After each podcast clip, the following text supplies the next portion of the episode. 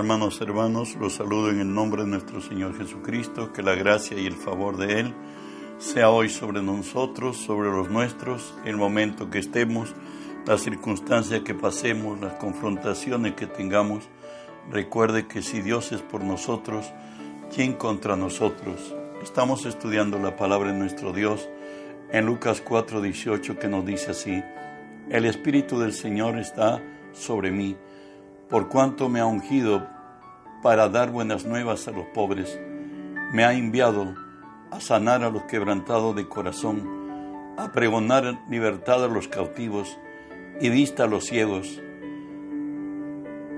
a poner en libertad a los oprimidos. Oramos, Padre, bendigo tu nombre. Te doy gracias nuevamente por el privilegio de acercarme a ti y ponerme delante de ti y ponerme por ti, Señor, delante de tu pueblo. Por ello te cedo, Señor, mi voluntad, mis pensamientos, las palabras de mi boca, mis actitudes y acciones, las someto y las sujeto a ti, Señor, y tú que vives en mí, obra a través de mí. Por tu nombre, Jesús, toma autoridad sobre toda fuerza del reino del mal que se haya filtrado, Señor, en este lugar Oh, el lugar a donde esta señal alcance, Señor, por tu nombre. Los ordeno que se aparten de nosotros, que huyan en el nombre de Jesús y en el nombre de Jesús, Dios Espíritu Santo, permíteme decirte, bienvenido Espíritu Santo. Hoy unge mis labios con tu poder. Pon tus palabras en mi boca, unja los oídos de mis hermanos, que tu palabra se quede en nosotros. Háblanos, buen Dios, en el nombre de Jesús. Bueno, hermanos, estamos estudiando el Espíritu de, Dios está sobre mí, pues dijo Jesucristo nuestro Señor. Hoy estudiaremos libertar a los cautivos. Veremos modo de operar de los demonios. ¿Saben? En Cristo, por cierto, los cristianos somos una nueva creación, como lo dice, de modo que si alguno está en Cristo, nueva criatura es. Las cosas viejas pasaron, y aquí todas son hechas nuevas. La obra perfecta de Jesús, Él con una sola ofrenda nos hizo perfectos para siempre a los santificados. De ahí que la Escritura en Colosenses 2.10 nos dice, y vosotros estáis completos en Él, que es la cabeza de todo principado y potestad. Es más, Él nos resucitó y asimismo nos hizo sentar en lugares celestiales con Cristo él nos dio su nombre para que en su nombre echemos fuera demonios, seamos llenos del Espíritu. Y si ponemos nuestras manos sobre los enfermos, ellos sanarán, dice el Señor. Y además, nuestro estilo de vida y ver la vida misma, nos dice 2 Corintios 4:18, no mirando las cosas que se ven, sino las que no se ven, porque las cosas que se ven son temporales, pero las que no se ven son eternas. En otras miramos la vida como Dios la ve, la ve a través del triunfo de Jesús en la cruz. Pero sin embargo tenemos un enemigo muy sutil e invisible, determinado a anular todo lo que a favor nuestro de parte de Dios,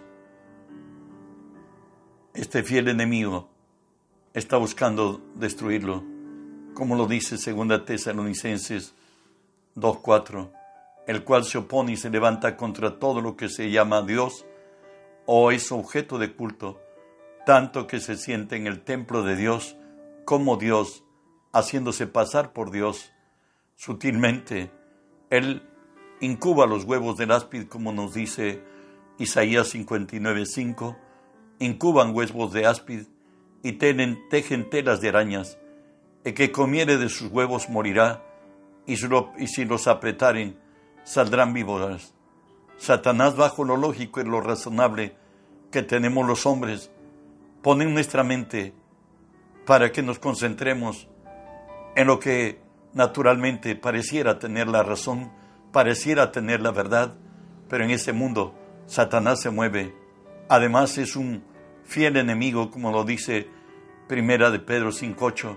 Sed sobrios y velad, porque vuestro adversario el diablo, como león rugiente, anda alrededor buscando a quien demorar. además de este enemigo que está acechándonos, ¿sabe qué?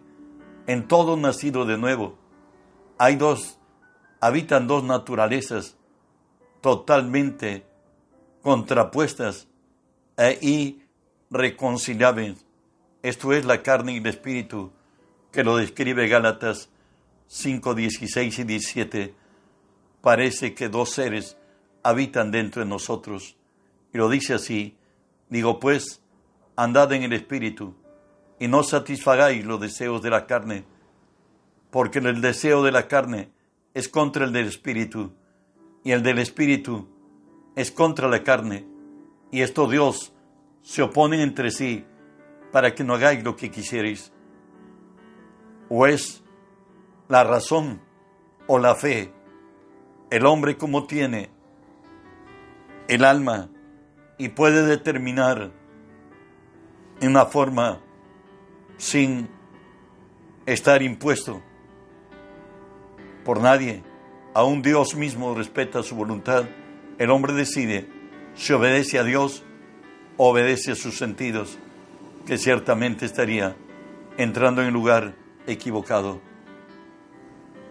Ciertamente somos perfectibles, habitamos en vasos de barro, sujetos a errar, realidades que, que conoce nuestro adversario y presiona para lograr sus objetivos de robar, matar y destruir. Nos dice la palabra del hombre lo que dice Dios, Salmo 103, 14, porque Él conoce nuestra condición, se acuerda de que somos polvo y agrega en Eclesiastés 18, el que hiciere hoyo caerá en él, y el que aportillar el vallado le morderá la serpiente. Nuestra vida es comparada con una, una, área de terreno, una chacra que tiene su cerco y tiene una puerta muy pequeña que se llama portillo. El Señor dice que el que aportillar el portillo, abriere la puerta, le morderá la serpiente. El hombre en su voluntad permite desgraciadamente ceder a lo razonable y lo lógico y termina en problemas. De ahí que la palabra nos dice, Juan 8:34, respondió Jesús, de cierto, de cierto os digo, que todo aquel que hace el pecado, esclavo es de pecado. Cuando alguien queda cautivo, pierde su libertad. Al concebir como verdad y, obrar en lo sembrado en su mente por acción de nuestro archienemigo el diablo, que ha impuesto a esclavitud, faltos de dignidad y de identidad. ¿Sabes? La falta de comunión de Dios con el hombre hizo que el hombre fuera hecho esclavo del que lo venció. Esto fue en Edén, conforme Pedro por el Espíritu lo vuelve a repetir en el Nuevo Testamento, segunda de Pedro 2.19. Les prometen libertad y son ellos mismos esclavos de corrupción, porque el que es vencido por alguno es hecho esclavo del que le venció. Y por tanto, aún cristianos, muchas veces cedemos a lo razonable y lo lógico, y Dios en su gracia nos dice que la liberación es el pan de los hijos. Recuerde aquella mujer sirofenicia que fue a buscar a Jesús para que liberara a su hija de, de un demonio. Jesús le dijo, no está bien tomar el pan de los hijos y echarlo a los perrillos. Hoy veremos el modo como operan los demonios. Primero, tendríamos que conocer cómo opera la actividad demoníaca. Primero es posesión. ¿Y de qué se trata? Escuche. Esta se produce cuando el hombre ha entrado en pacto con Satanás o por medio de una continua práctica de pecado. Esto se convierte en una necesidad, finalmente en una adicción que no puede controlar, sino que esta misma hoy lo controla, lo domina y le gobierna. Su voluntad ha sido allanada por otra más fuerte que él, y le impone hacer lo malo. Satanás, el güey viejo, le obliga a arar juntos. Hoy a su voluntad no cuenta. Hay una voluntad mayor que lo lleva a lo vergonzoso, a lo degradante, a la humillación extrema, aún con sus propios cuerpos. De ahí, caídos de esta gracia, nos dice el Señor, y yo sé que en mí, esto es en mi carne, no more el bien, porque el querer el bien está en mí, pero no el hacerlo. Hoy está baldado espiritualmente, no tiene otra opción que hacer lo malo. Y termina diciéndonos Romanos 7:24, miserable de mí, ¿quién me librará de este cuerpo de muerte? Por cierto, te diría también, y eso es verdad, ningún cristiano puede ser poseído por un demonio. Estoy hablando de aquellos que realmente sirven a Cristo y que han nacido de nuevo y sirven a Cristo. Eso nos dice Romanos 8.1. Ahora pues, ninguna condenación hay para los que están en Cristo Jesús, los que no andan conforme a la carne, sino conforme al Espíritu. Donde habita el Espíritu de Dios, no puede habitar el Satanás mismo como poseedor de la voluntad del hombre. Esa es la razón que la cual no puede poseer a un cristiano. Sin embargo, hay otra área. Ya dijimos que posesión es cuando el hombre, su, su voluntad es allanada y determinada por una voluntad mayor, en este caso que es el diablo, que le obliga a hacer aún cosas contra su voluntad. Hablamos de la obsesión. Son fortalezas que Satanás ha edificado en la mente aún del creyente, quien acepta como verdad las mentiras del enemigo, sabiendo que éstas están en contrario a la palabra de Dios, por tanto queda imposibilitado de creer en la superabundancia de gracia de Dios que abre caminos en el desierto y ríos en la soledad, que nos trae nuevas oportunidades. Y de ahí que la palabra nos decía, no os acordéis de las cosas pasadas, ni traigáis a memoria las cosas antiguas, He aquí que yo hago cosa nueva, pronto saldrá luz, ¿no las conoceréis? Otra vez abriré camino en el desierto y ríos en la soledad.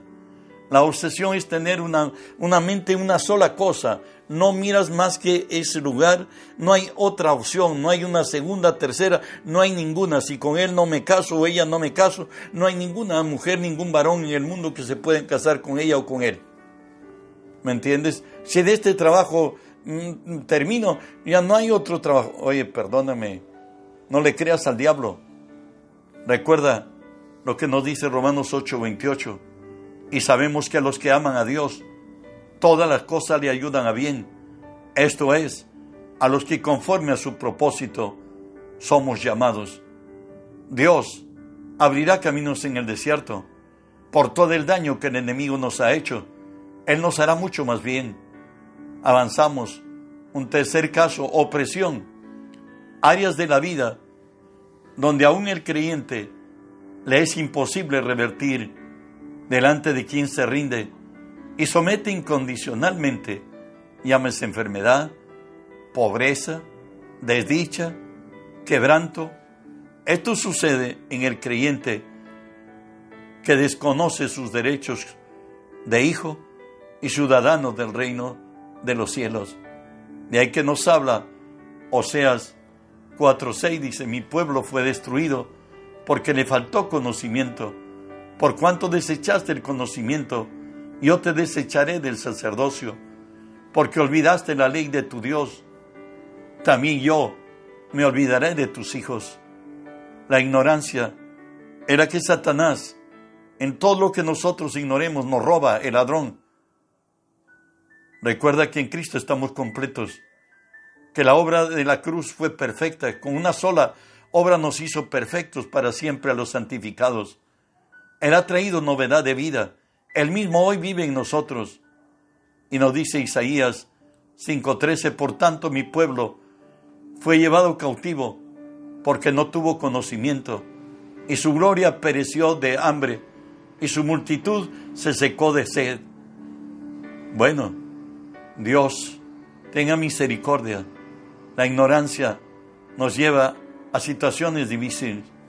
Para alcanzar el objetivo, Satanás asigna demonios para persuadir, oprimir, destruir a sus víctimas que han caído bajo circunstancias especiales, a ser confrontados con los reveses que trae la vida, así impedir que volvamos a Cristo y seamos uno con Él.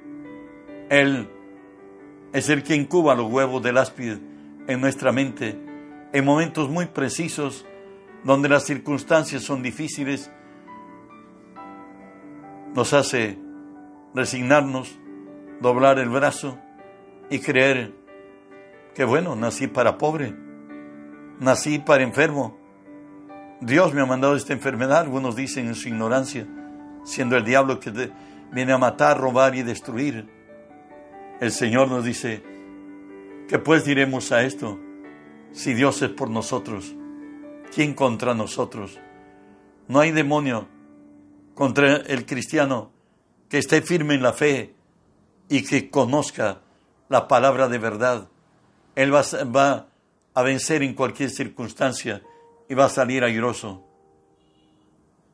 La segunda cosa que tendríamos que recordar, y hablamos el accionar de Satanás, hoy hablamos, solo nuestro espíritu es nacido de Dios y tiene naturaleza de Dios, y el maligno no nos toca. Al venir Cristo a nuestra vida, nos dice 1 Corintios 6, 17, el que se une al Señor, un espíritu, es con Él. Cuando David tuvo pensamiento de construir una casa para Dios, Dios le dijo a David que cuál es la casa que le habría de construir, si ni los cielos de los cielos contienen su presencia. Mas hoy no solamente se hizo hombre, sino por su espíritu.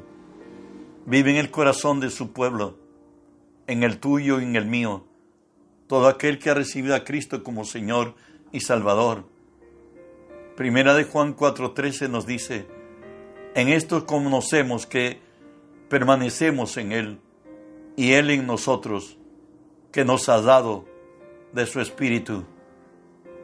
Y al nacer de su Espíritu, nos dice primero 1.23, siendo renacidos, no de simiente corruptible, sino de incorruptible, por la palabra de Dios que vive y permanece para siempre. Hoy tenemos los genes de Dios, así como trajimos los de nuestros padres y quienes los conocieron a ellos o los conocen, ellos van a buscar rasgos de nuestros padres en nosotros. Ahora, el Dios Espíritu que vive en nosotros ha traído todo lo que es Él a nosotros. En Él somos sabios, somos santos, somos justos, somos buenos, tenemos autoridad, dominio y poder. Y primera de Juan 5.18 nos dice, sabemos que todo aquel que ha nacido de Dios no practica el pecado, pues aquel que fue engendrado por Dios le guarda y el maligno no, no le toca. Lo que nació de nosotros es el Espíritu. Y aunque algunas veces nos deslizamos o tropezamos, pero que quien vive en nosotros nunca va a aceptar el pecado y vamos a oír su voz interior del hombre interior que vive hoy en nosotros, la nueva criatura. Hipócrita, arrepiéntete. Primero nos alerta a no hacerlo, pero la voluntad es nuestra. Si hemos traspasado el lindero, Él vuelve a decirnos que nos volvamos al camino recto. Primera de Juan 5.10 también habla de Él. El que cree en el Hijo de Dios tiene el testimonio en sí mismo. El que no cree a Dios le ha hecho mentiroso porque no ha creído en el testimonio que Dios ha dado acerca de su Hijo. En el Nuevo Testamento nos diría, lámpara de Jehová es el espíritu del hombre, el cual escudriña lo más íntimo del corazón. El ser interior que habita en nosotros, Él es el que nos advierte, Él es el que nos alerta, Él es el que nos anuncia las cosas que vendrán. Y bueno, y por gracia de Dios, avanzamos en este camino. Para nuestra alma, para que nuestra alma sea salvada, el proceso es progresivo. Depende de conocer e implantar la palabra de Dios en nosotros, como lo dice Juan, este, Santiago 1.18 al 21. Él de su voluntad nos hizo nacer por la palabra de verdad, para que seamos primicia de sus criaturas. Por esto, mis amados hermanos, todo hombre sea pronto para oír, tardo para hablar, tardo para airarse, porque la ira del hombre no, no obra la justicia de Dios, por lo cual, desechando toda inmundicia y abundancia de malicia, recibid con mansedumbre la, la palabra implantada, la cual puede salvar vuestras almas. Recuerde que la fe, el amor que opera es esto. Creí, por lo cual hablé. Nosotros creemos, por lo cual también hablamos. Y si hablamos las bendiciones de Dios, ellas se van a implantar en nuestro corazón y de la abundancia del corazón va a hablar la boca. Y Jesús termina diciéndonos esto hoy, Juan 8, 31, 32. Dijo Jesús a sus discípulos judíos que habían creído en él, si vosotros permanecéis en mi palabra, seréis verdaderamente mis discípulos y conoceréis la verdad, y la verdad os hará libres. Permaneciendo en la palabra, haciéndola nuestra, nuestra fortaleza y nuestro sostén, veremos su gloria, iremos siempre en victoria. Que la gracia de nuestro Dios te siga fortaleciendo. Recuerda que hemos sido llamados para extender su reino. Revían cuantos el Espíritu pedía que reenvíes este mensaje, porque es necesario que la tierra sea llena del conocimiento de Dios.